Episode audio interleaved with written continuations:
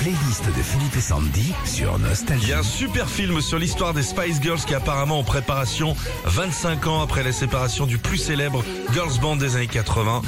Qu'est-ce qu'il y a eu dans les années 80 comme boys band, comme girls band? Bananarama. À l'origine, elles étaient trois. Ce girls band est né en 80 à Londres, alors que l'une des chanteuses habitait juste au-dessus d'un grand studio d'enregistrement. C'était pratique.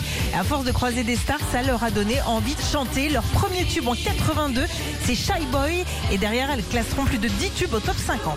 La playlist des plus grands girls band des années 80. Rappelez-vous de Charlie Make the Cook. Alors là aussi, on est sur un trio, deux chanteuses anglaises et une française. Elles ont été repérées à l'époque par l'un des compositeurs de Kylie Minogue.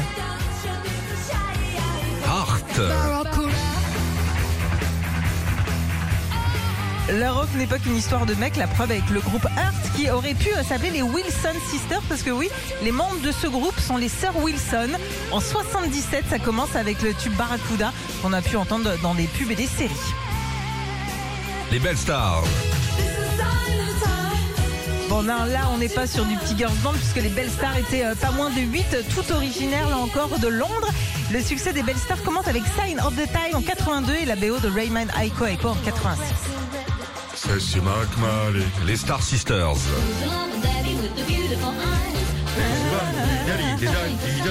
Un seul tube pour ces girl bands originaires des Pays-Bas. Enfin, je dis un seul tube, mais c'est pas vraiment vrai puisqu'elles ont cartonné avec des medleys qui reprennent plein de chansons des années 40. Et pour terminer, les Bangles. Elles démarrent leur girl band sous le nom de The Bangs. C'est en 86 qu'elles changent de nom pour The Bungles en changeant leur tout premier tube, Manic Monday, écrit, composé et offert par Prince. Retrouvez Philippe et Sandy, 6h-9h sur Nostalgie.